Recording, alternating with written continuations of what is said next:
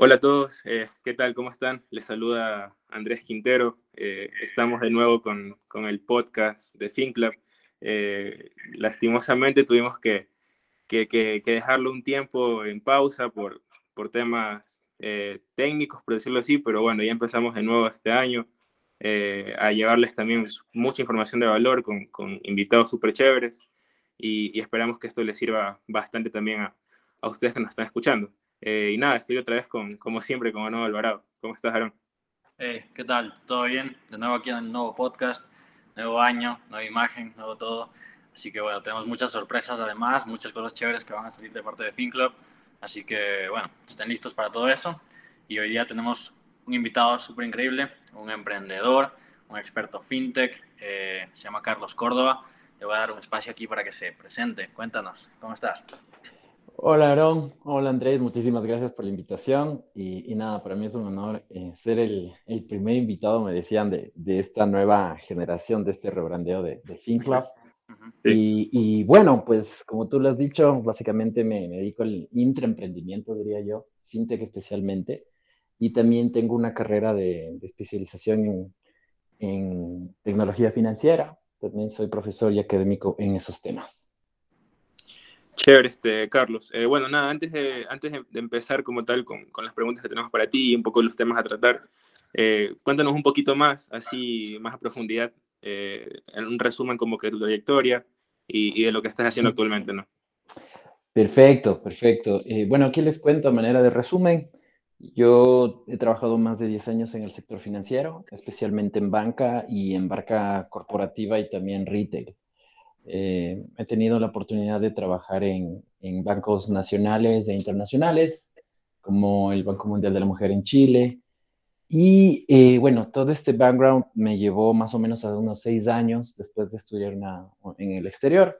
Eh, me llevó a con unos colegas, pues, emprender en finanzas. Sacamos una plataforma de, de crowdlending en ese momento, o de préstamos por Internet, por decirlo de una manera súper sencilla. Y de ahí nosotros incluso llegamos eh, a proponer el, ser un, el primer banco digital del Ecuador o el primer neobank, porque planteábamos el conectarnos... El primer, eh, claro, el primer neobanco, que se, se, le dice en español, para, sí. la gente también poner un poco en contexto, algo parecido a lo que es Nubank, por ejemplo. Sí, correcto. Y les cuento, es muy curioso, porque en ese entonces que estábamos emprendiendo, en paralelo en el Ecuador, yo recién llegué y se vivía también una iniciativa que era el proyecto de dinero electrónico eh, liderado por el Banco Central. Y ese modelo, esto, esto, fue en el 2015-2016. Okay. Entonces, eh, era interesante desde el punto de vista tecnológico porque planteaba un modelo de banca abierta, porque el sistema transaccional que ofrecía el Banco Central era abierto para instituciones financieras y no financieras. Dicho de otra manera, el Banco Central había sus APIs o sus APIs Ajá. de servicio, de apertura de cuenta, de transferencia, y de cualquier otro servicio para que cualquier plataforma se conecte y pueda hacer el front de eso. Entonces nosotros vimos la posibilidad de ser un neobanco bajo esa, bajo esa estructura, porque básicamente no teníamos que invertir en toda la estructura fuerte que, que se debe ser para pagos, para apertura de cuentas, para claro. eh, KYC, conocer al cliente, sino simplemente íbamos a hacer un front, por así decirlo, íbamos a hacer un eslabón en la cadena y con una nueva marca que podíamos dar servicios complementarios justamente como créditos en línea. Eh, lamentablemente esto, esto no, no, avanzó por un tema político que es de conocimiento público. Eh, de ser una banca abierta se pasó a un closed banking, como no, llaman. Un closed banking, sí, Correcto, de, de, ser un open banking se pasó a un closed banking, entonces nuestro emprendimiento pues eh, no fue viable desde el punto de vista tecnológico. Entonces, esa es un poquito mi carrera, como ven, he estado interemprendiendo, de ahí tra he trabajado en, en, bancos nacionales, pude trabajar en ProBanco, pude ser parte del proceso, pude ser parte y líder del proceso de transformación cultural y, de, y digital del banco. Y eso hizo que, bueno, llamara la atención de, de, algunas empresas, especialmente del sector de los seguros. Entonces, hace ya casi dos años, eh, me volqué al mundo de, de los seguros, que es súper fascinante, ya vamos a conversar en, a lo largo de esta, de esta charla. Uh -huh. Y ahorita estoy eh, dirigiendo, gerenciando eh, un broker digital. Entonces, al momento estamos en Ecuador, pero en este año vamos a abrir en, en Perú y vamos a vivir en Colombia. Entonces nos vamos a constituir en, el broker mm, digital regional de seguros en la región. Que si no me equivoco es, es Menta, ¿no? Menta Correcto, Menta, Menta Seguros. Pueden ubicarnos como mentaseg.com. Chévere. Chévere, pero en Ecuador eh, estábamos hablando de fintechs y todo esto que va alrededor de las fintechs, todo lo que es health tech, etcétera, etcétera, etcétera. Cuéntanos un poquito, porque en Ecuador sí, es verdad que no tenemos casi nadie, sabemos qué carajo es una fintech. Ya, buenísimo. ¿Qué es? Sí, claro. Bueno, a ver, como tú lo has mencionado, voy a partir por ahí. Fintech es un término que se ha escuchado mucho últimamente, relativamente nuevo, sobre todo en el Ecuador, y que básicamente si ustedes googlean y ven el término fintech quiere decir el uso de la tecnología en las finanzas. Así de simple. Por eso es el, el acrónimo de Financial Technology o FinTech. Eh, pero lo que sí les quería decir desde el punto de vista académico, desde el punto de vista técnico, realmente eh, la tecnología siempre ha tenido que ver con las finanzas desde sus inicios. De hecho, si nos ponemos a pensar, eh, el dinero como tal es uno de los mejores inventos en la civilización y, y en las finanzas también. ¿sí? Más o menos hace tres siglos las bolsas de valores ya funcionan en Inglaterra, ya funcionaban en Nueva York, y desde ese entonces ya tenían el cable transatlántico para hacer transacciones. Otro ejemplo es que también el, cajero automático, o en inglés como se le conoce el, ATM, ese existe más o menos desde 1960, que lo sacó Barclays en un inicio. Y de ahí, a medida que se desarrolló el primer computador, las bases de datos, el sistema de OS, la tecnología siempre ha estado envuelta realmente en, en, en las finanzas. Entonces, entonces, les digo esto porque justamente yo conversaba con, con algunos profesores, algunos líderes también de, de, opinión y me decían, eso es correcto, o sea, ¿por qué ahora se, se le da este nombre a fintech? Este que es que siempre ha existido, la, ha convivido o ha coexistido la, las finanzas con la tecnología. Entonces, y yo les quiero decir que, digamos, un, un diferencial y una forma muy interesante de ver este, este mundo es si lo vemos desde el punto de vista de soluciones. Entonces, yo a las fintechs me gusta decirles que básicamente las fintechs son soluciones. Entonces, así respondo un poco a tu pregunta, Aaron, ¿qué es una fintech o qué son las fintechs? Pues las fintechs son soluciones. Y eso justamente abre la siguiente pregunta. ¿Soluciones a qué? ¿A qué problemas? Entonces, eh, problemas, sobre todo en Latinoamérica, varios, que son la falta de ahorro, el acceso al crédito, la no bancarización, la producción, la no bancarización, los pagos, el comercio. Entonces, básicamente las fintech son soluciones a esos problemas que obviamente en su modelo de negocio se apalancan netamente o en su gran mayoría en tecnología. Eh, entonces, eso se podría decir que, que son las lo, Lo que las hace escalables, ¿no? Y, que se puedan ofrecer en masa, por ejemplo. Sí, eh, de hecho la tecnología, sí, compartiendo lo que tú dices, les permite la escalabilidad, eh, generar eficiencia y lo más importante de todo, creo que es, es generar valor este value generation o la creación de valor que, que generan las fintech es lo, más, es lo más importante y que lo, lo, que les diferencia de los incumbentes o de los jugadores tradicionales al momento. Ok, chévere. Eh, chévere, chévere. Este, buena, buena introducción. Este, oye, Carlos, y, y aquí en Ecuador, o sea, sabemos que, que, no, no hay una ley fintech como tal. De hecho, yo estuve, creo que hace, un, hace unos meses, bueno, el año pasado, eh, creo que la asambleísta Natalie Viteri, si no estoy mal, trató de llevar el proyecto para una ley fintech a la asamblea. Y también estoy enterado que tú estuviste, creo, en, una especie de una mesa de trabajo, un conversatorio acerca de esto. Sí, es, correcto. Cómo, está ese tema? Claro, sí, sí, es correcto. Eh, muy acertado lo que mencionas. Eh, de lo que entiendo, en esta última sesión, que fue la semana pasada, fue invitado como académico. Y, y sí, la, existe en la asamblea, están tratando, fue el primer no sé si llamarlo debate, no soy técnico al respecto, pero fue el primer conversatorio, por así decirlo, de, sobre esta ley. Eh, esta ley básicamente es un proyecto que trata de ajustar algunas leyes ya existentes en el Código Monetario y Financiero del país. Eh, para los que desconocemos un poquito esto, o les explico, el Código Monetario y Financiero es como la gran ley de las finanzas, es la Biblia de las finanzas aquí en el Ecuador. Entonces, este proyecto de ley lo que sí es modificar. Oye, y, ese código financiero es súper antiguo, ¿no? Em, Sabes que es antiguo, pero se le da mantenimiento de vez en cuando.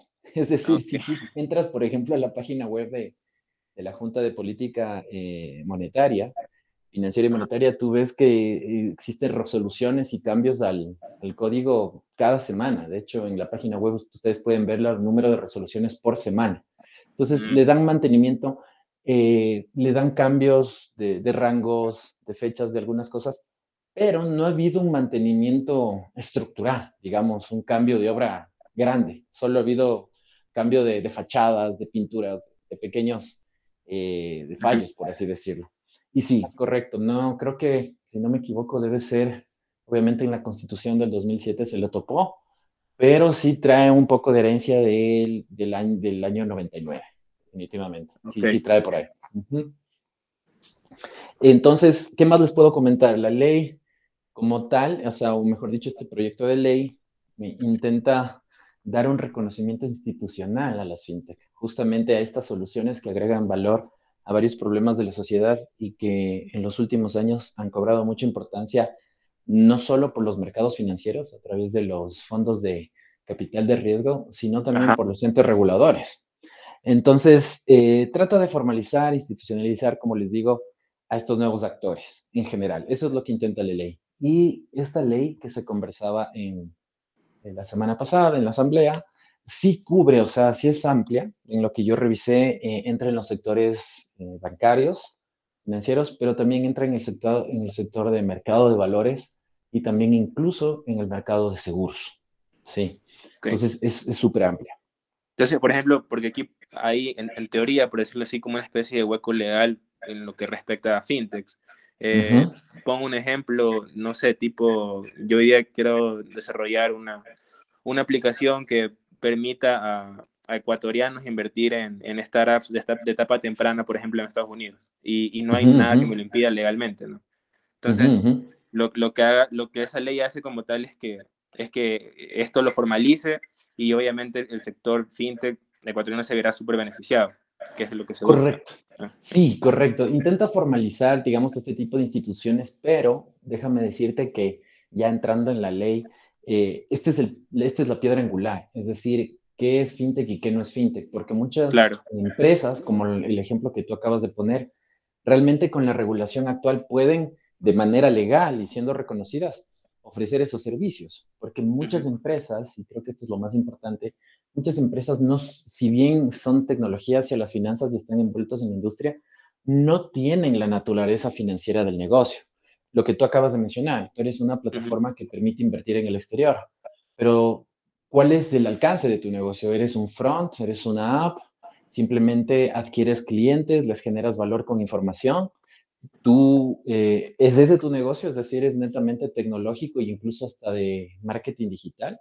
¿O tú ofreces y resguardas dinero, tú gestionas riesgos, tú debes conocer al cliente, debes hacer controles de lavado de activos. Entonces, son dos naturalezas distintas que a veces se tiende a, difuminar y es por eso que el alcance creo que es una de las partes más importantes de la ley, porque nuevamente, como te digo, existen hoy ya fintechs en el mundo y en el Ecuador que funcionan y se apalancan en las leyes actuales porque son actores netamente tecnológicos y ofrecen servicios como tal. Y mm, otros, en cambio, ofrecen servicios financieros y tal vez para ellos son los que debería orientarse la ley. Te pongo un ejemplo. Nubank, que como ustedes saben, eh, es un emblema en Latinoamérica y el año pasado cerró con una valoración mayor a 40 mil millones de dólares, se hizo pública. Y básicamente ellos son un neobanco o un banco digital. Ofrecen servicios bancarios, un producto de ahorros, una cuenta de ahorros, también una tarjeta de crédito, y lo hacen digitalmente. Entonces, ellos sí tienen una naturaleza financiera de por sí en su core. Entonces, eh, hay otras empresas que no. Entonces, sí habría que un poquito definir el alcance de qué es fintech y qué, es, qué, no, es, ¿no? Correcto. Y solo un poquito para dar más información y que lo comenté ese día en la asamblea y para que ustedes conozcan. Otro gran mundo de la innovación, yo no diría de la tecnología financiera, de la innovación financiera, es el famoso mundo llamado el, cripto, ¿sí? El mundo cripto que tiene que ver con los criptoactivos, eh, las denominadas criptominadas y también con la tecnología que está detrás que es del blockchain. ¿sí? Entonces, e, ese es otro gran mundo, ese es muy interesante de por sí, pero mm, imagínate, o sea, el alcance, como ven, vas de, van desde un banco tradicional, pero moderno, como Nubank, por así decirlo, ah. Hasta empresas que están como marketing digital y tecnología, y vas al otro extremo a blockchain que quieren con, el, con la, el DDI o el de las finanzas descentralizadas, básicamente ah. quieren disrumpir y romper el modelo tradicional. Entonces tienes una gama tan amplia y en una sola ley no la vas a poder recoger. Eso un poquito fue la conclusión eh, de lo que se conversó. Sacaron ese día, claro. Correcto. Y viéndolo por ese lado, bueno, ahorita no hay regulación, obviamente tenemos que ver el, el, fondo de todo el proyecto y todas las cosas. Pero ¿qué oportunidades tú ves para Ecuador? Partiendo del hecho de que tenemos gente increíble que está en la SPOL en temas tecnológicos, gente súper preparada en finanzas que salen de las de universidades acá mismo, gente que sí, sí, sí. viene de Estados Unidos tal vez con mucho conocimiento.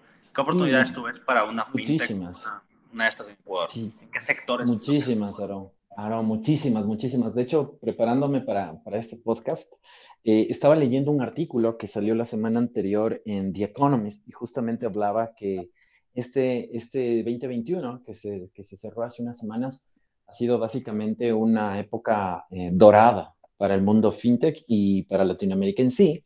Y respondiendo a tu pregunta, justamente comento esto porque mm, decía ahí y comparto, lo vivo, eh, que la oportunidad es grande porque hay problemas grandes, ¿ya? Por ejemplo, eh, en el Ecuador y en Latinoamérica, el acceso al crédito todavía es muy pequeño. Eh, la bancarización todavía, el, espacio de bancarización es muy grande. Enorme, sí. Es enorme. Los seguros, también el nivel de penetración de seguros es el menor en el mundo, en Latinoamérica y en Ecuador mucho más, ¿sí? El mundo de pagos lo mismo. Entonces, en cada arista de las fintech tú tienes una demanda insatisfecha enorme, ¿sí? Eso hace que el espacio para agregar valor sea muy grande, ¿sí? Por eso es que los fondos de, capital de riesgo están interesados en invertir en fintech. Justo estaba leyendo que el 40% de todos los fondos de capital de riesgo que invierten en Latinoamérica, el 40% se destinan a fintech. Fintech.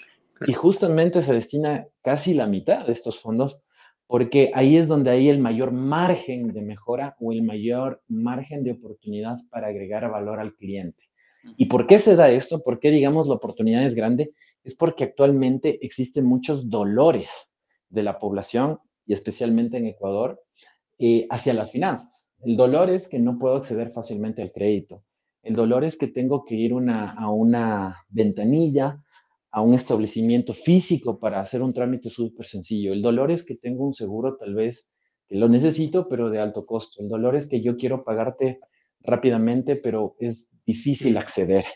Entonces, eh, un poco el artículo mencionaba y comparto que esto, digamos, ¿por qué no se da en otras regiones y por qué en, el, en Latinoamérica y en el Ecuador hay, hay estas oportunidades y por qué ha habido estos problemas? Es porque incluso como hipótesis podemos manejar que la situación actual o tradicional de la banca o de los prestadores de servicios financieros tradicionales ha sido un poco concentrada. Sí, entonces esto ha impedido que haya generación de valor. Por decirlo así. Un poco. Sí, hablaban, por ejemplo, que el retorno sobre o el margen de ganancia que tiene la industria financiera, especialmente los bancos, es más o menos del 13 al 15%, ¿sí? Por cada dólar que invierten, es, aparte del dólar que recuperan, tienen 13 centavos o 15 centavos de ganancia, ¿sí? Pero en esto casi excede con, con 3 o 4 puntos al resto de los bancos en el mundo. Es decir, Latinoamérica o los bancos latinoamericanos son los que más ganan comparado a sus pares en el mundo, por ejemplo. Y también ponían ejemplo en Brasil, cinco bancos eh, dominan el 80% del mercado, ¿sí? Eh, en México eh, existe casi 13, 13 agencias bancarias por cada 100.000 habitantes, para que tengan una idea, mientras que en Estados Unidos hay 35 agencias por cada 100.000 habitantes, ¿ya? Entonces, la brecha es muy grande y por eso es que hay muchas oportunidades. Ahora, Carlos, y, no, no, sigue, sigue. Sí, discúlpame, solo con lo que decía Aaron, porque tu punto era muy importante también del capital intelectual, el capital humano que existe aquí. Y es muy cierto. El artículo mencionaba y también comparto que aquí hay una excelente calidad de desarrolladores y programadores y de gestión de, la tecnología. Y la oportunidad es grande porque justamente también hay una brecha ahí. Se estima que, por ejemplo, eh, se producen en toda Latinoamérica al año 44 mil programadores, por decirles algo. 44 mil programadores al año.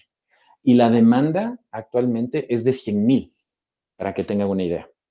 ¿Ya? Entonces, todo esto, o sea, toda esta oportunidad por el lado de la demanda, la oportunidad por el lado de la oferta, del desarrollo tecnológico, todo eso hace que la mayor oportunidad de generación de valor en Latinoamérica al momento se dé en el mundo fintech. Y por eso es que los fondos de inversión internacionales, desde BlackRock hasta SoftBank, los más grandes, le apuestan a la Latinoamérica y en su mayoría de toda la apuesta, le apuestan más al mundo fintech comparado a otras regiones donde le apuestan a varios sectores, pero no tanto al fintech. En cambio, en Latinoamérica es donde más le apuestan al fintech, curiosamente. Sí. Oíste, y, súper chévere lo que, bueno, lo que has dicho, oye, y, sobre todo, este, no sé si tú estás de acuerdo, pero según mi opinión, por ejemplo, eh, esta parte, como que esta oportunidad que hay en Latinoamérica, eh, se, se la ha creado sobre todo por las crisis que han habido respecto a sectores bancarios. Eh, y, eso es como que la gente se ha visto súper eh, retraída o, súper temerosa a, entregarle dinero, por ejemplo, a instituciones financieras, etc. Aquí tenemos el caso de, lo que pasó en, el 99.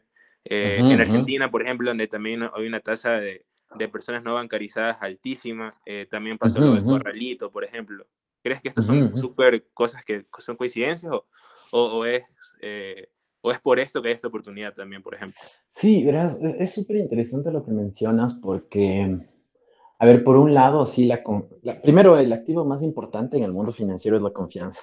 A pesar de las crisis que tú mencionas, mal o bien, eh, los jugadores tradicionales todavía tienen esa confianza, por eso tienen la mayor cantidad del mercado.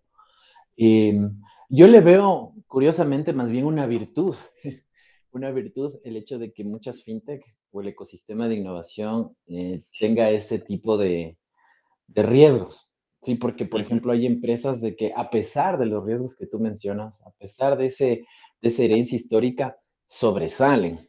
Entonces, yo diría que son empresas o emprendimientos o startups mucho más resilientes desde ese punto de vista. Ahora, algo que sí les quería decir, es súper curioso y para la audiencia, si bien la gente es un poco eh, desconfiada, por lo que tú mencionabas, por, temas históricos, la crisis del 99, el corralito en Argentina, y claro, eso, eso ha hecho difícil que muchas soluciones lleguen a adoptarse a la final. No tienes idea, yo desde, no sé, hace varios años siempre veo nuevas formas de, métodos de pago, eh, muy, muy fáciles vía códigos QR, tarjetas de crédito digitalizadas, payphone, etcétera. Pero igual, por ejemplo, en Ecuador la gente es bien, bien cercana al dólar, al físico, no, no, es, eh, no es de tan fácil adopción. Eso por un lado, pero la paradoja es por el otro que a pesar de la falta de confianza, a pesar de eso, sí eh, están en esquemas piramidales como el que había de, Don NASA, o el que se habla que está pasando ahorita en Loja, que todavía creo que no revienta, pero se escucha mucho Sí, sí. Eh, el rumor de que se está invirtiendo, creo que en, en aspectos de criptomonedas allá a través de un esquema piramidal. Entonces, eh, por un lado ves esa desconfianza, pero sí ves que están dispuestos a tomar riesgos, en algunos casos inconscientes, es decir, no, no son conscientes del riesgo, y en otros tal vez eh, desean el dinero fácil. Entonces, ese es un poco el, el, mundo y en la paradoja en la que puede el, el usuario desenvolverse en el mundo de las finanzas. Oíste, bueno, y nada, ahorita ya entrando nuevo más, más al tema, em, te quería preguntar, tú que estás en, todo esto, obviamente, de, finanzas y, tal vez cómo, cómo financiarte, etcétera, eh, ¿cuál crees que es la mejor forma de, financiamiento que tiene un emprendedor en, Ecuador, por ejemplo, o, o una startup? Ya, a ver, hagamos una diferenciación entre startup y emprendedor. Es súper importante porque aquí, al menos en Ecuador y en Latinoamérica, el, emprendedor tradicional, como se le conoce, eh, es un emprendedor de por necesidad, por subsistencia, la gran mayoría, si tú ves. Pero el mundo de las startups o el emprendimiento, como, como se le definía tradicionalmente, es alguien que disrumpe, que cambia el modelo de negocio y que no lo hace por necesidad. Tal vez si lo sí puede trabajar bajo dependencia, pero lo hace por generar valor ¿no? y cambiar los modelos de negocio. Entonces, sí hay que hacer esta diferenciación, porque si tú me hablas del emprendimiento tradicional eh, que conocemos aquí en Ecuador, tal vez eh, las cooperativas son instituciones que ofrecen hasta cierto punto facilidad. No diría que es un, crédito barato. Algunos bancos podrían ofrecer alguna solución. No, imposible, o sea, nunca recomendable el, el chulco bajo ninguna circunstancia. Y el otro emprendedor, llamémosle un poquito eh, de startup, de abocado más a la tecnología, por decirlo de alguna manera. Para él sí existe un, un, camino un poco ya estructurado. Tú sabes, las etapas de financiamiento que tiene ese tipo de emprendimientos tienen eh, presemilla, semilla, serie A, serie B, y hasta serie C, y de ahí creo que tienen ya hasta hacer una, una empresa pública. Hasta hacer la IPO. correcto, lo que yo recomiendo para este último emprendedor es tratar de meterse en ese camino, y, les explico por qué. El camino existe por una razón. Eh, cuando uno emprende en, en este tipo de, de, de modelos de negocio, son de, de, altísimo riesgo. Igual que un emprendimiento de subsistencia, igual que un emprendimiento tradicional. Su, dentro de sí eh, viene el riesgo. Entonces, si tú vas a fuentes de financiamiento tradicionales, ellas no entienden o no están diseñadas para este tipo de riesgo. No están diseñadas. Son pastillas o son soluciones mm, que no son eh, ideales para la etapa en la que estás. Entonces, lo que yo trataría es de, eh, y les aconsejo, es tratar de, entrar a este capital de riesgo, es decir, tratar primero de entender, de acceder a fondos de presemilla en etapa de idea, de ideación, cuando solo es una idea, no existe nada tangible, no existe un mínimo viable, y ahí eh, accedan a fondos y concursen por y, Si tienes la suerte, pues eh, tienes Friends and Family, que es como que la primerita. Si tienes amigos y familiares que creen en la idea, pues te apoyan también. Sí, el capital semilla, eh, exacto, puede ser de, algunos concursos, empresas o el Friends and Family. Súper recomendable que me ha pasado, yo también he podido asesorar algunos proyectos, es también deben entender que en el Friends and Family, más por family, más por, por conocerles, más por friends, les prestan, porque ellos mucho no entienden el, el riesgo y lo que demanda el emprendimiento de este estilo. ¿Ya? Entonces, por decirlo así, no es un inversionista sofisticado o que entiende también esto. Entonces, eso también puede generarte algunas fricciones en la práctica, aunque no lo creas. Entonces, eh, yo les recomendaría tratar de irse por esta vía, que tengan capital presemilla, semilla, participen en concursos, vayan a levantar fondos, hablen en pitching, lo que suele decir la práctica, o sea, hagan, realicen pitches, este, vayan a levantar capital, toquen muchas puertas, pero las que están diseñadas para este tipo de negocios. O sea, nunca vayan a un banco en una etapa súper temprana, todavía de madurez, a pedir fondos. El banco no lo hace por, por malo, sino que simplemente sus soluciones, incluso para resguardar los dinero de los depositantes, tiene que hacer inversiones sensatas y hasta cierto nivel de riesgo. Entonces, esto simplemente no aplicaría. Eso, eso es lo que recomiendo porque ahí van a tener personas y fondos que entienden el negocio, que se suben al riesgo y también la mayoría de fondos no solo les dan dinero, sino lo que tratan es de darles todas las herramientas para que el emprendimiento como tal aumente sus capacidades. Correcto, o sea, les dan acceso a mercados, les dan acceso a, un mejor equipo, eh, les dan un consejo consultivo, les dan mentorías, recursos importantes. Y, te ayudan a encontrar el, famoso Product Market Fit sí, correcto. Sí, sí, correcto. Te, asesoran, digamos, transversalmente. Entonces, yo les recomendaría eso. El, ecosistema de, emprendimiento e innovación en el Ecuador ha madurado bastante.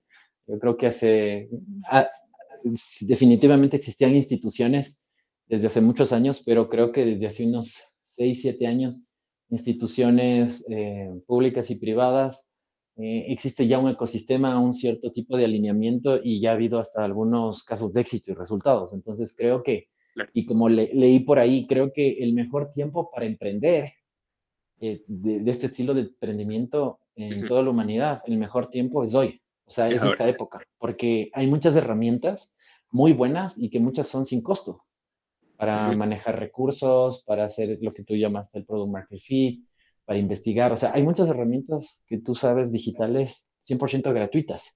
Ah, los fondos de inversión nunca antes han estado tan abiertos en, en soltar, en aflojar dinero para arriesgarse a este tipo de, de, de, innovaciones. Entonces, la verdad es el mejor momento para emprender por todos estos aspectos que te menciono.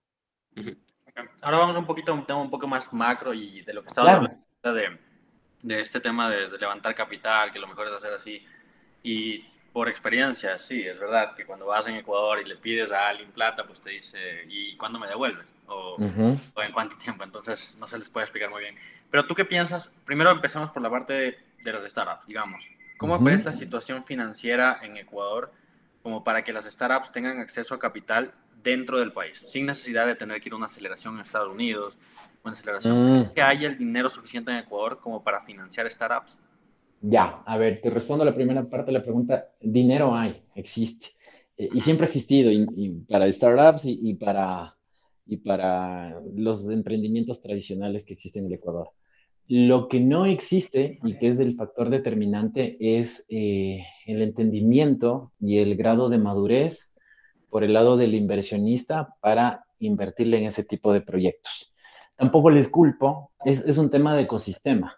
Tú tienes Silicon Valley eh, y Estados Unidos como tal, o sea, desde el punto de vista de innovación y emprendimiento, ellos llevan, pucha, años, décadas y hasta cierto punto siglos en esto. Entonces existe un mercado súper maduro al respecto. Allá cuando tú vas y picheas, no tienes que explicarle que no tienes, que estás en la cochera de tu casa, que no tiene, que tienes solo un MVP, que es una idea. Ellos saben a lo que se meten y están dispuestos a, asumir el riesgo. De una manera alegórica y chistosa, que me gusta un poco conversar así, yo le veo como que en Estados Unidos sí les gusta pegarse una caña manavita, o sea, les gusta arriesgarse. Tienen ese, ese, ese taste, tienen ese, ese gusto, no hay problema. Pero acá nosotros, en cambio, eh, tenemos un gusto un poco más tradicional, no, no nos queremos arriesgar tanto por la desconfianza que hablábamos.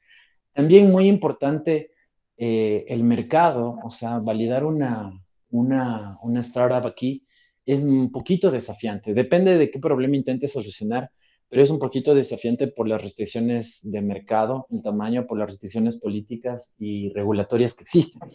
Entonces, realmente no es un laboratorio ideal, nuevamente, dependiendo de la solución que quieras probar, ¿no? Hay otras en donde el Ecuador más bien es una solución o un mercado ideal, pero creo que esa falta de madurez del inversionista hace que, como tú decías, o sea, que exista un, un, una, un mercado que le apueste de aquí local a ese tipo de emprendimientos de manera privada, le veo muy limitado. Ojo, Sé y desde hace varios años que se desarrolla el ecosistema de innovación. El brazo financiero se ha venido desarrollando.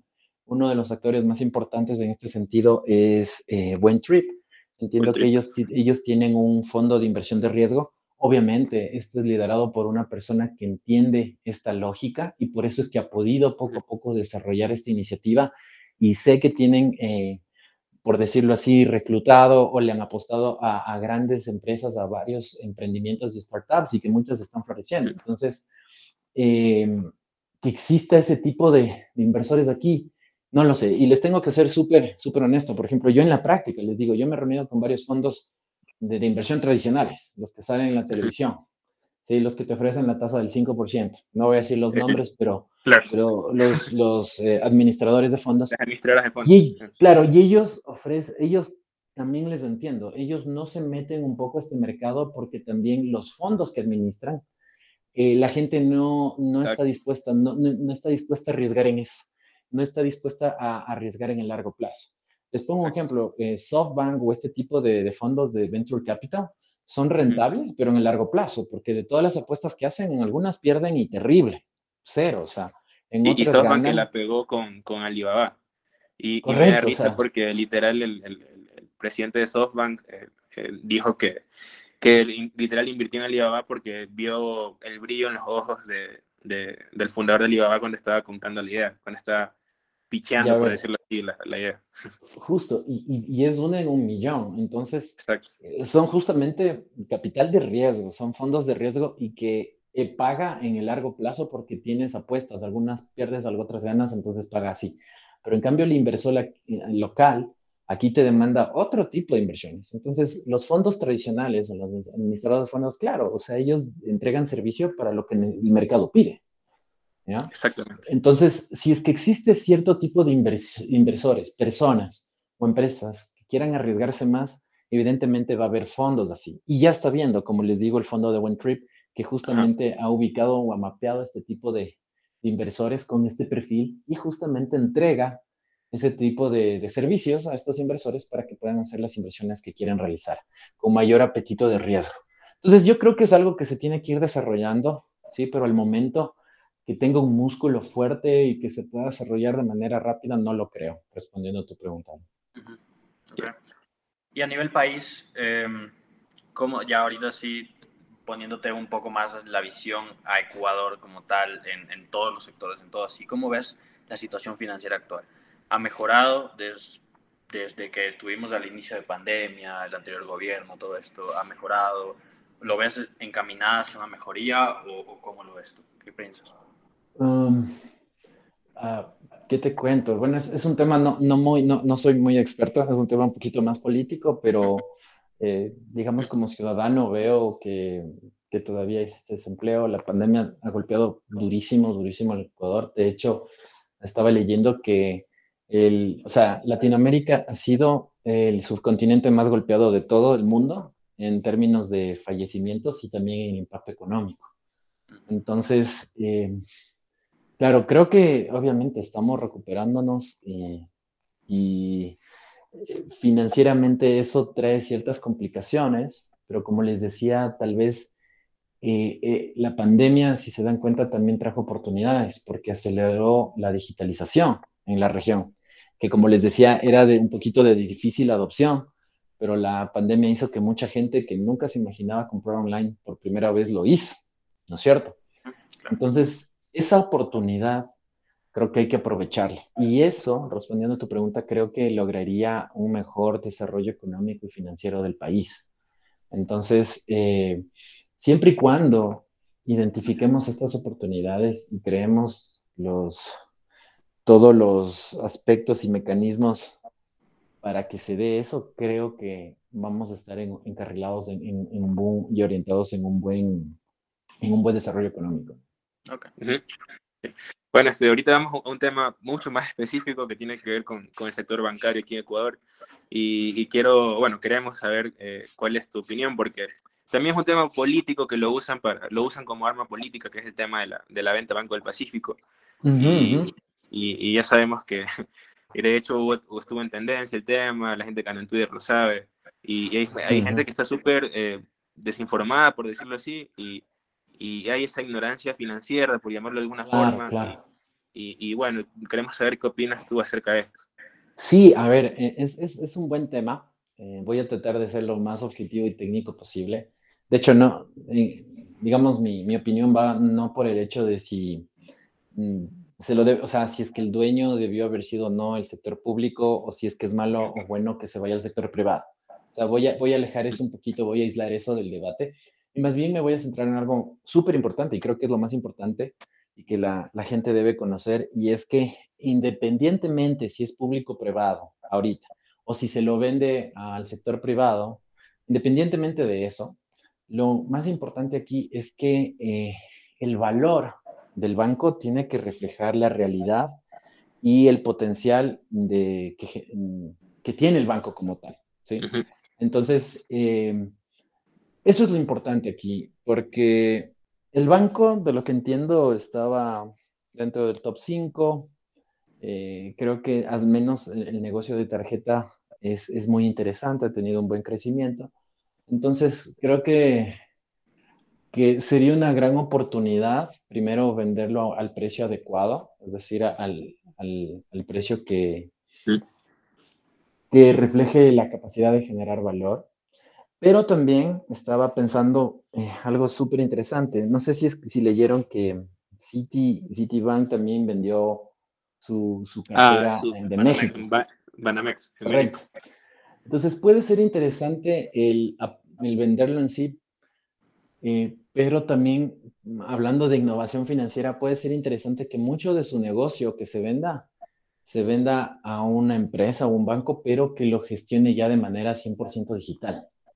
O sea, o dicho de otra manera, aprovechar la venta para quien quiera sea el dueño pueda ofrecer ese mismo servicio y mejorarlo, de hecho, y a través de eh, canales digitales.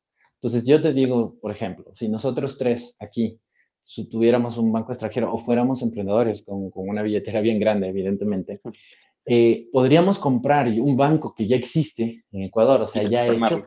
Exacto, transformarlo y, y, y, seguir haciendo banca, pero de una manera diferente, o sea, 100% digital. Entonces, creo que sería el, el precio, debería ser adecuado con los fundamentales que se dicen finanzas eh, decir que, que, sea una tasa de ganancia adecuada, acorde a la industria, acorde al país, acorde al riesgo tomado, por un lado, pero también puede ser una oportunidad para que aumente la competencia, no solo porque sea un nuevo actor o un nuevo dueño, sino porque puede ser la oportunidad para que siga ofreciendo sus servicios, pero de una manera más eficiente, apalancado en estas tecnologías que, que hemos estado conversando. E, esa es un poquito mi opinión respecto a este tema. Ok. Chévere. Y ahora, eh, dejando de lado los bancos, vamos a ver el mercado financiero netamente de, valores, de la venta de valores en, Ecuador. ¿Cómo ves el mercado? ¿Te gusta la situación actual del mercado de valores ecuatoriano? ¿Crees que tiene mejoría? Eh, ¿Qué le falta para crecer? Verás, eh, es, es, este de, de, de, todos, digamos, los, temas que, que hemos tocado súper chéveres, pero este es uno de los que más me gusta porque desde hace un tiempo eh, he estado metiéndome un poquito más mm, como, como usuario también, como, como conocedor, como curioso en el mercado de valores. Como ustedes ven, yo estaba en banca, ahorita estoy en seguros y la verdad me llama mucho la atención el conocer más sobre el mercado de valores. Y de lo que yo he podido ver como emprendedor, como experto en fintech, lo que les puedo decir es que creo que la más grande oportunidad que existe en el Ecuador para desarrollo financiero está en el mercado de valores no está en la banca, no está en los seguros, no está en los pagos, está en el mercado de valores. Y, nacional e internacional. Eh, yo te hablo nacionalmente. Internacionalmente, tal vez no, y te explico porque eh, todos estos sectores que topamos, banca, seguros, pagos y valores, todos como conversábamos al inicio, eh, hay grandes oportunidades, pero en algunos hay más oportunidades que otros, ¿no es cierto? Entonces, por ejemplo, en pagos, en seguros, no estamos tan alejados. Existen brechas, sí. Existen oportunidades, sí. Pero eh, la oportunidad más grande yo la veo en el mercado de valores. Si ustedes ven las cifras, primero la penetración en sí del mercado de valores comparado solo a Colombia, solo a Perú, a Chile, ni siquiera considerar Londres o, el Reino Unido o los Estados Unidos, es, es, bien pequeña la penetración, por un lado. Pero eh, yo creo que el impacto es bien grande porque puede transformar la economía. Les pongo un ejemplo. Hace, hace eh, más o menos unos tres meses, justamente empecé a invertir en bolsa, la bolsa aquí local, a través de una nueva herramienta, una casa de valores digital. Es una neo casa de valores, puedes llamarle así. Una neo brokerage exchange, puedes decirle así, de, alguna manera. Y, y lo conocí al, al, emprendedor que está detrás, me hice muy amigo, me explicaba todo y realmente me encantó la oportunidad que existe ahí porque como usuario te hablo, yo mm, lo que veo y siendo conocedor de las finanzas, yo doy cátedra de finanzas y todo, imagínate, o sea, yo no he invertido en bolsa y las familias no han podido invertir en bolsa, pero el momento que lo hagan, la mayoría de ahorros se van a ir a, o no la mayoría, pero una gran parte se van a ir a este mercado. Ah, esto eso lo, correcto, eso lo que hace es generar realmente más competitividad al sistema financiero. Entonces, y qué, bueno que lo pueda decir. Mucha gente dice, he visto comentarios, tweets, conversaciones, mucha gente cree, eh, existe el mito de que si vienen más bancos, eh, va a ser mejor. Y eso no es verdad. Eso, no, eso no es una regla directa, no es así. ¿sí? Eh, por muchas razones que las podemos hablar más adelante. Pero lo que yo sí creo, que ya existe, o sea, no hay que crearlo, ya existe los actores, ya existe la ley, y que yo creo que sí puede transformar y realmente generar una competitividad real es si desarrollamos el mercado de valores. Solo fíjate Estados Unidos. Para la gente que tal vez eh, no conoce al respecto, les cuento, los Estados Unidos, eh, el mercado de valores es mucho más grande que el mercado bancario o que el sector bancario. ¿ya? Entonces allá es, por eso es mucho más competitivo. Las familias de clase media tienen acciones, tienen acceso a la bolsa de valores. ¿ya? Por eso es que incluso hasta culturalmente se defiende, en esos países se defiende más al capitalismo porque las personas son dueñas del sector privado a través de las casas de valores, a través del mercado de valores. Entonces, yo creo que dado que aquí en Ecuador ya existe la regulación, ya existen los actores, ya existe el mercado de valores, pienso que no hay que inventarnos en agua tibia, sino simplemente hay que, hay que mm, potenciar su desarrollo. ¿Y cómo? Pues a través de, de tecnologías, a través de regulaciones más eh, alineadas a este objetivo.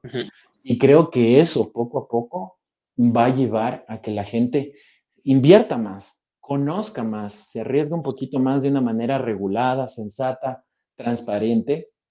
Y eso haga, al final del día, lo que va a hacer es que muchos de nuestros fondos que los tenemos ahorita durmiendo en los bancos, muchos de esos muchas de esas inversiones vayan para allá. Y el momento que pase eso, yo creo que ahí todas las instituciones financieras, llámese bancos, mutualistas, cooperativas, van a tener que ser más competitivas porque ahorita despertó el gran monstruo que podría ser el mercado de valores. ¿sí? Entonces, el... ¿sí? Ajá. No, sí, termina, termina, Carlos. No, no, yo iba a decir que solo que el, el margen es súper grande de mejor ahí y está a la vuelta de la esquina. O sea, no hay que inventarse el agua tibia. Por ejemplo, en el caso del blockchain, me parece, eh, y el mundo cripto me parece una solución eh, increíble. O sea, y que se puede empatar fácilmente con, con, el tema del mercado de valores. hay una gran oportunidad ahí. Correcto, o sea, la diferencia es que yo a ese mundo le veo todavía que está en proceso, que está en, en madurez, mientras que el mercado de valores no tienes que inventarte nada ya está ahí, ya están los actores, está regulado y es un mecanismo probado durante siglos, ¿sí? Y que, genera valor al cliente, genera valor al usuario porque yo puedo acceder a mejores tasas, yo puedo acceder a, invertir más, puedo acceder a ser dueño de una, o sea, parte dueño de una corporación la favorita, de un banco de Guayaquil, de un banco Pichincha, entonces ya está ahí. Yo creo que lo que hay que hacer es tratar de democratizarlo a través de, emprendimientos, de herramientas tecnológicas y, de regulación, ¿no? Entonces, yo le veo una gran oportunidad ahí, un gran Y en Argentina, en Argentina, me gusta siempre comparar bastante con Argentina, porque sigo mucha gente allá. Y hay un caso súper eh, especial porque eh, pasa algo, algo parecido, eh, tal vez a lo que pasa también en, Estados Unidos, a que es más la gente que está dentro del mercado de valores que la que está, por decirlo, en los bancos. Y, y, te das cuenta porque en, en Argentina, literal, Pasa lo mismo que acá casi con la tasa de no bancarizados, que es alrededor del 49 o 50% si no estoy mal. Em, y, la mayoría de personas, pero cuando tú te vas a, lo que es mercado de valores y ves la cantidad de, de, de, soluciones que han salido ahora, eh, hay también eh, una solución súper chévere, por ejemplo, que se llama Cocos, Capital, que es un, un, broker eh, así mismo digital que te permite comprar acciones argentinas. y, y, es muchísima la gente que está entrando a este mundo sin haber pasado incluso por, por los bancos. O sea, literal, eh, gente de 18 años que, que, tiene su plata y no va al banco, sino que literalmente va primero a comprar acciones de una empresa. Correcto, es que déjame decirte algo, ¿verdad? yo he conocido muchos emprendedores, mucha gente súper entusiasta del mundo de la innovación financiera, pero que lamentablemente, y es, sí es importante analizar las soluciones actuales, ¿ya? La bolsa de valores, si se dan cuenta en sí, es, es un marketplace, es una plataforma. Hoy en día que se habla mucho de las plataformas. Tradicionalmente, evidentemente, ha sido de carne y hueso con infraestructura física, obviamente. Pero las bolsas de valores son plataformas de crowd, por así decirlo. Entonces, realmente, eh, eso que se habla del crowdlending, el crowdfunding, es simplemente cambiar un intermediario por otro, pero sigue habiendo intermediarios. Ahora solo son plataformas, páginas web. Entonces, las bolsas de valores ya son plataformas constituidas. Lo que hay es que digitalizarlas, hacerlas más eficientes, que tú compres en tiempo real, que cumples en un clic. ¿Qué, es lo que te está ofreciendo el cripto, no es cierto? El cripto, lo que, lo que está, lo chévere del cripto, que mucha gente tal vez no le entiende a profundidad y ni siquiera le interesa, pero lo chévere es que tiene el acceso. Eso es lo que les gusta, que pueden invertir en una moneda, en otra, pueden jugar. Eso es realmente. Pero imagínate tener eso, pero de las acciones de tu país, reales. Y, no netamente especulativo, de, digamos, de una criptomoneda que solo es con el fin de apostar, sino con la acción algo de largo plazo. Correcto, sino con una acción de una empresa que produce juguetes, o sea, que, que hay una economía real detrás, una, una economía real detrás.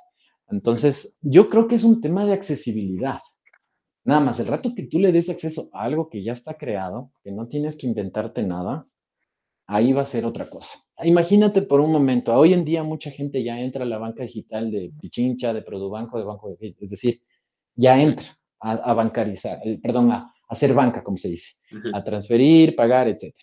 Imagínate lo mismo que sería entrar a una app donde tú puedas comprar rápidamente acciones, vender, invertir en fondos, y tener ahorros. Se dinamiza, literal todo el mercado financiero. Correcto. Lamentablemente ahorita no está desarrollado porque no ha habido acceso. Ese es el gran problema. O sea, de ahí ya está todo pensado. Hay la bolsa de valores, están las casas de valores, están las calificadoras de riesgo, está todos los actores ahí. Exacto. Lo que no ha habido es acceso. Yo te digo, hace tres meses que empecé a invertir, a mis 36 años, me quedé loco de lo que se puede hacer aquí. O sea, puedo invertir en esto, puedo invertir en lo otro. O sea, realmente, y con esto cierro esta parte, me di cuenta que también ahí se puede dar una inclusión financiera. Porque incluir financieramente no solo es darle una primera cuenta eh, que pague por primera vez, eso obviamente lo es, pero también incluir financieramente es a personas que tal vez sí están bancarizadas, pero en cambio nunca han estado en el mercado de valores. Entonces sí las estás incluyendo, es una, pseudo o neo inclusión financiera, le podríamos llamar, del mercado de valores, para que sean parte. Y ahí las cosas van a cambiar, créeme. No va a ser trayendo bancos extranjeros, no va a ser solo trayendo fintechs, sino va a ser despletando este gran monstruo. Eh, bueno, este, nada, em, te vamos a las últimas preguntas, así. Claro, claro, un gusto. Súper rápido también por honor al tiempo. eh, bueno, este, nada, primero, eh, ah, antes que nada quería preguntarte si has invertido en bolsa internacional o, o si tienes actualmente, si juegas en bolsa, en, sí, sí, juegas Con, bolsa estadounidense, no sé. En, sí, sí, sí. De hecho, mi portafolio, es, como sé decir, es, mm, es muy bajo en dinero, pero muy alto en diversificación. Es correcto, yo es chiquito, digámoslo así, pero sí tengo desde liquidez, o sea, dinero en la cuenta, el activo, digamos, más, más líquido, hasta bitcoins de altísimo riesgo. Entonces, por decirte así, en, mi vitrina de, de, cócteles vas a encontrar desde, desde agua hasta tequila, o sea, lo más fuerte. Entonces, tengo inversiones aquí en el mercado de, de, valores local y tengo en renta fija y renta variable, es decir, en bonos o préstamos y en acciones o de mayor riesgo dentro local. Y también invierto en el exterior invierto en fondos de private equity, es decir, o de, de private equity, pero también de, eh, de capital de riesgo, de venture capital. Eso sí invierto porque son estrategias de largo plazo que tengo.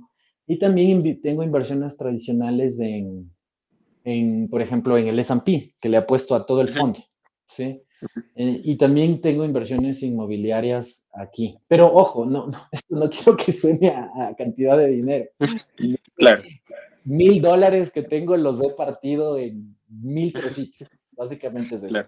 Y que básicamente estoy cumpliendo una, una máxima de las finanzas, que es diversificar. es la diversificación.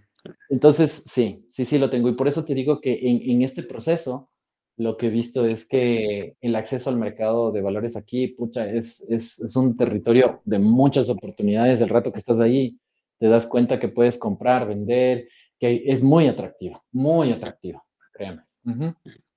Ok, ahora vamos con un par de preguntas que tenemos de unos seguidores que, que nos hicieron para, para, para ti. Chévere. Este, bueno, la primera es, eh, ¿consideras que tener de lado a alguien que sepa de negocios es vital para crear un emprendimiento o una empresa, un emprendimiento exitoso en este caso? Si considero, eh, mm, mm, o sea, puede ayudar, pero no, no es este, determinante. Yo he visto los mejores emprendedores, todos, todos, todos el factor que, que, se repite es que todo el mundo les dijo que no y no contaron con, con todas las herramientas en ese momento.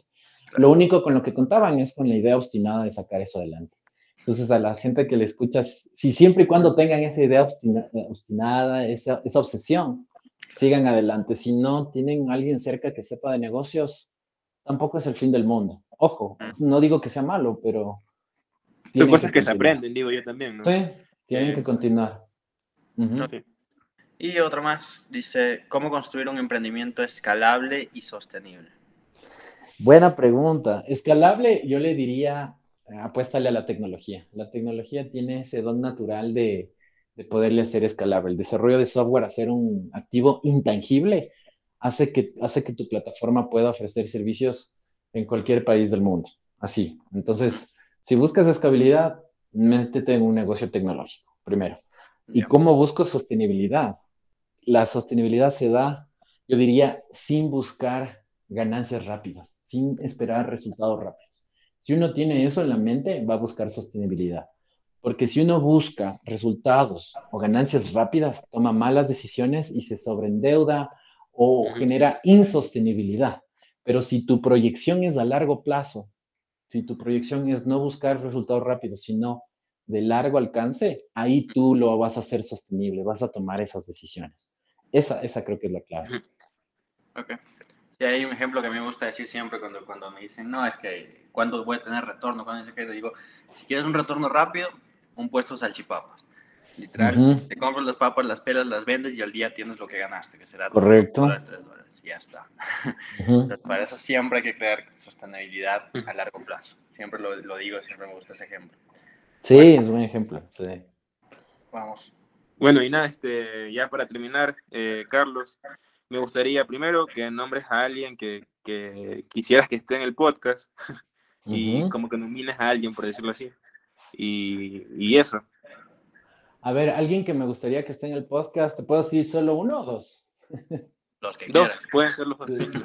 Ya verás, puede ser eh, Washington Arellano. Él es justamente la persona que les comentaba que está desarrollando este sí, Neo Casa de Valores. No sé si ya ha estado aquí en el... No, no, no he estado todavía, pero sí sé quién es.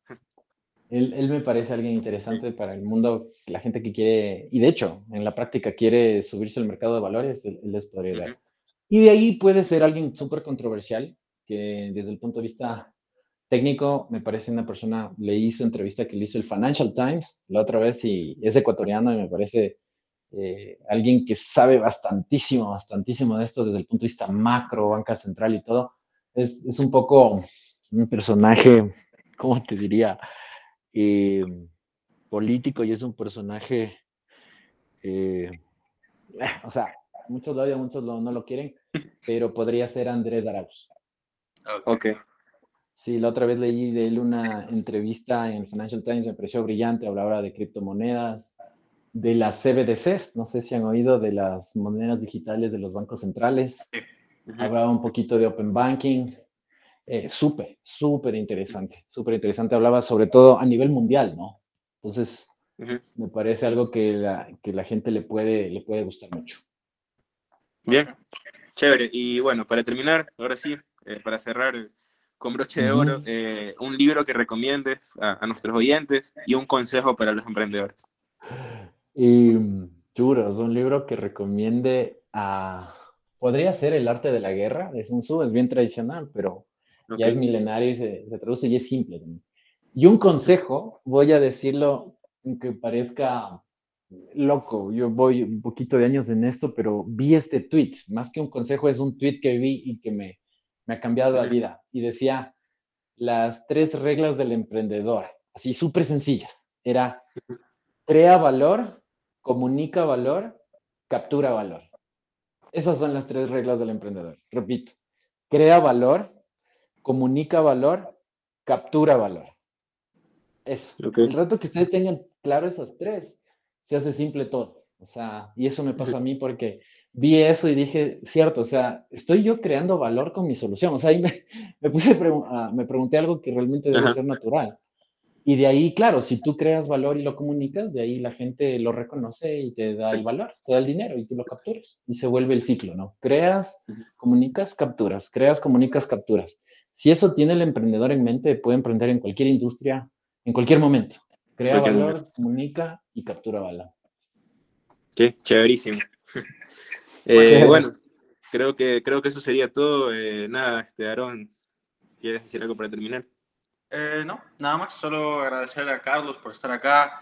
Dinos más o menos, ya, ya dijiste la página web, repítela de nuevo para que te Claro, claro. Bueno, la página web es mentasec.com. Ahí si, tiene, si quieren acceder a seguros de vida, de auto o de salud, lo pueden hacer, 100% digital. Y, nada, eso. Y bueno, quiero aprovechar, Aaron, Andrés, muchísimas gracias por la invitación. Me lo he disfrutado muchísimo. Creo que hemos conversado eh, bastante y, y, nada, más bien apoyar a, lo que haga FinClub. Ya les estoy siguiendo en redes. Bueno, les seguía desde, desde hace un tiempo, pero eh, creo que lo que están haciendo es súper, súper valioso. Y bueno, en algunos meses, años, pues me encantaría volver a estar aquí para, para conversar y, y vernos a los tiempos. Que sea, Esperemos que sea en persona, o sea, físico. Sí, sí, sí, de ley, de ley. Esperemos que, que, sea así. Muchas gracias. Chévere. Gracias a ti, Carlos. Para los, las personas igual que nos preguntan todo el tiempo en la página sobre seguros, sobre todas esas cosas, quiero agregar esto. Eh, tienen a Menta una opción súper interesante, súper chévere, que es como en Estados Unidos ofrecen el Lemonade y todas estas opciones que existen. Entonces pueden acceder a estos servicios también. Lo vamos a, vamos a hablar de esto en la página después para que conozcan un poco más del emprendimiento, del, del proyecto también, perdón. Entonces, eso, nada, gracias a todos por escucharnos de nuevo, eh, gracias Carlos de nuevo, eh, nos vemos en el siguiente Gracias a todos. Gracias a todos. Chao. Chao, chao.